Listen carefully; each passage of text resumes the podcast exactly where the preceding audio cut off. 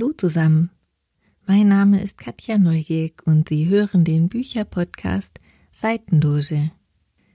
In diesen digitalen Zeiten beklagen sich Eltern häufig, dass ihre Kinder nur Comics lesen. Das ist weder verwunderlich noch verwerflich, finde ich. Es ist nicht verwunderlich, da die Zeichnungen einfach nur die Vermittlung der Geschichte oder des Wissens für die Leserinnen und Leser erleichtern. Verwerflich ist es nicht, da wissenschaftlich bewiesen wurde, dass die Lektüre von Comics maßgeblich zur Leseförderung beiträgt. In den 80er Jahren wurde der Begriff Graphic Novel geprägt, ein Roman in Bildern, der sich per Definition nur dadurch von einem Comic unterscheidet, dass es sich um eine abgeschlossene Geschichte ohne Fortsetzung handelt. In Zeiten, in denen Museen und Gedenkstätten zeitweise geschlossen oder nur eingeschränkt zugänglich sind, ist das Lesen von Graphic Novels eine gute Alternative, um geschichtliches und politisches Wissen oder aktuelles Zeitgeschehen zu vermitteln, für Jugendliche und Erwachsene gleichermaßen.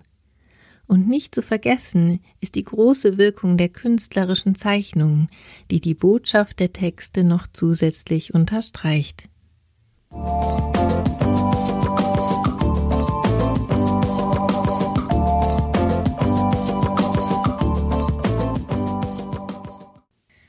Berühmtes Beispiel und Longseller unter den Graphic Novels ist der im französischen Original in zwei Bänden erschienene Roman Maus, die Geschichte eines Überlebenden. Der Autor Art Spiegelmann hat sich von seinem Vater, einem Holocaust-Überlebenden, seine Lebensgeschichte erzählen lassen. Dabei geht es nicht nur um den Holocaust, sondern auch um den Umgang mit und die Verarbeitung der schrecklichen Erinnerungen. Spiegelmanns Vater war kein einfacher Mensch. Obwohl er dem faschistischen Regime fast zum Opfer gefallen wäre, entwickelt er sich im Laufe seines Lebens, das er nach der Auswanderung in die USA in New York verbringt, zu einem dickköpfigen Eigenbrötler, der Schwarze diskriminiert. Das Buch, das 1989 erstmals auf Deutsch erschien, ist eine Fabel. Die Juden sind Mäuse, die Deutschen die Katzen, Amerikaner werden als Hunde dargestellt und die Franzosen als Frösche. Diese Metapher ist ein Sinnbild für die Ideologie der Nazis, die die Juden wie Ungeziefer behandelt und mit Zyklon B, einem Insektenvernichtungsmittel, in Gaskammern umgebracht haben. Gleichzeitig wahrt der Autor mit Hilfe der Fabelwesen einen gewissen Abstand zu dem Grauen der Nazizeit. Er sagte dazu, ich muss die Ereignisse und die Erinnerung des Holocaust zeigen, ohne sie zu zeigen. Ich will die Maskierung dieser Ereignisse in ihrer Darstellung zeigen. Ein intensives, eindrucksvolles, aber teilweise auch sehr bedrückendes Buch.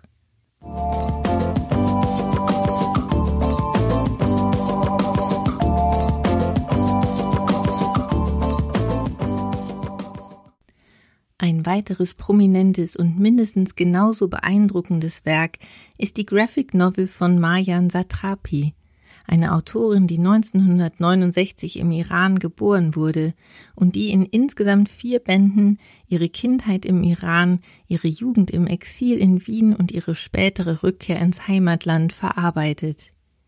Der Name des Romans lautet Persepolis, benannt nach der altpersischen Residenzstadt. Zu den eindrucksvollen, sehr klaren Schwarz-Weiß-Zeichnungen hat sich Marjan Sautrapi von der eingangs vorgestellten Novel Maus inspirieren lassen. Die Protagonistin des Buches, Marjan, ist zehn Jahre alt, als der Schah im Iran durch Ayatollah Khomeini gestürzt wird. In der Bevölkerung hofft man auf bessere Zeiten, doch wird schnell eines Besseren belehrt. In der Schule herrschen strenge Regeln. Mayan muss ein Kopftuch tragen, Jeans und Turnschuhe werden verboten. Durch ihr Umfeld erfährt sie von Folterungen, Verhaftungen und Demütigungen seitens des Regimes. Ein Cousin berichtet ihr in Briefen vom Krieg zwischen dem Iran und dem Irak. Im Alter von 14 Jahren wird Marjan von ihren Eltern ins Exil nach Österreich geschickt. Zu groß ist ihre Angst vor Repressalien, weil ihre Tochter sich immer wieder gegen die Regeln auflehnt. Dieses großartige Werk wurde als Zeichentrick verfilmt und gewann mehrere wichtige internationale Filmpreise. Ein absolut lesenswertes Buch und ein absolut sehenswerter Film.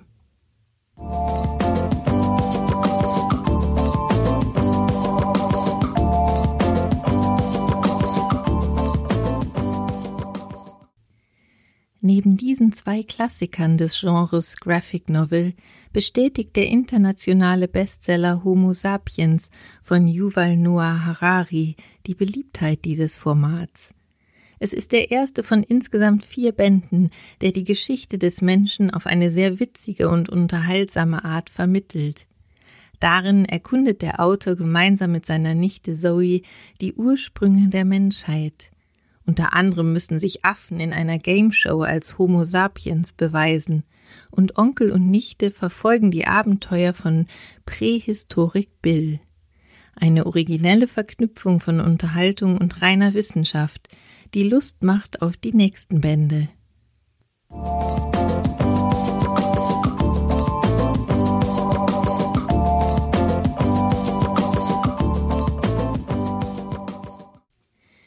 Die jüngst erschienene Graphic Novel Die Nazijäger beleuchtet ein weiteres Kapitel der jüngeren deutschen Geschichte.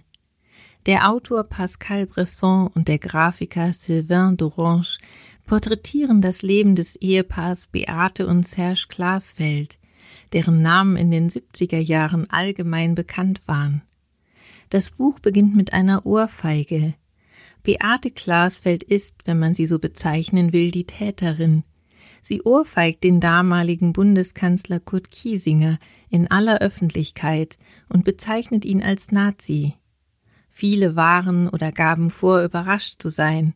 Kiesinger war aktives Mitglied der NSDAP. Eine Tatsache, die Beate und Serge Glasfeld nur durch mühevolle Recherche aufdecken konnten.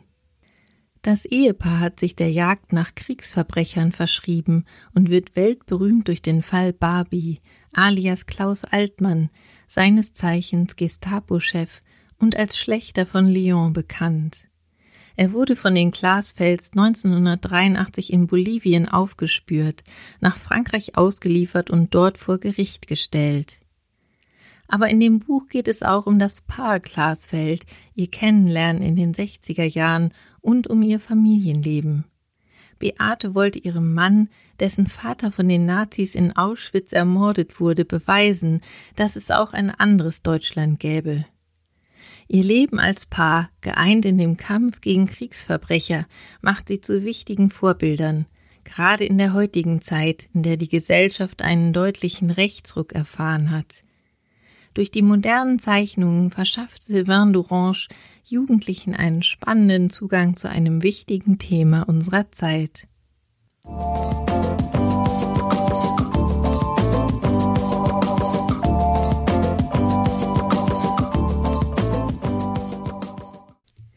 Der Titel Das Spiel der Brüder Werner skizziert ein weiteres wichtiges Kapitel europäischer Geschichte. Der Begriff Spiel hat in diesem Fall quasi einen doppelten Wortsinn. Die fiktive Geschichte der Brüder Konrad und Andreas ist eingebettet in die Zeitspanne vom Ende des Zweiten Weltkriegs bis zum Jahre 1974, als es im Rahmen der Fußball-Weltmeisterschaft, die in Deutschland ausgetragen wurde, zu einer Begegnung zwischen der BRD und der DDR kommt. Die Brüder sind jüdische Vollweisen, die sich 1945 in den Kriegswirren von Berlin nach Leipzig durchschlagen und dabei hautnah den Sieg der Sowjets über den östlichen Teil Deutschlands miterleben. Als Konrad 1956 bei einem Diebstahl erwischt wird, setzt ihn die Stasi unter Druck und zwingt ihn dazu, für sie zu arbeiten. In zeitlichen Sprüngen, die durch eine wunderbare Farbgebung der Zeichnungen deutlich zu erkennen sind, wird die Geschichte der Brüder in den Fängen der Stasi erzählt. Sie gipfelt in dem legendären Fußballspiel, das die DDR überraschend mit 1 zu 0 gegen die Bundesrepublik gewinnt und das als Sieg über den kapitalistischen Westen medial ausgeschlachtet wird. Die französischen Autoren und Zeichner haben Fiktion und Zeitgeschehen sehr geschickt miteinander verwoben. Immer so, dass man nicht den Faden verliert und viel über dieses Kapitel deutsch-deutscher Geschichte erfährt. Zeitweise ist es ein wenig lehrhaft, was der Tatsache geschuldet ist, dass hier Franzosen ein Kapitel deutscher Geschichte beleuchten und wenig oder kein Vorwissen voraussetzen. Fußballfans haben sicher Spaß an den charaktervollen Zeichnungen, in denen man deutlich Fußballlegenden wie Paul Breitner oder Berti Vogts erkennen kann. Die Zeichnungen sind bestechend klar und transportieren die Geschichte. Zusätzlich gibt es im Anhang noch ein paar Kapitel zur deutschen Geschichte und der des Fußballsports. Ein Buch für alle, die sich für Geschichte und oder Fußball interessieren.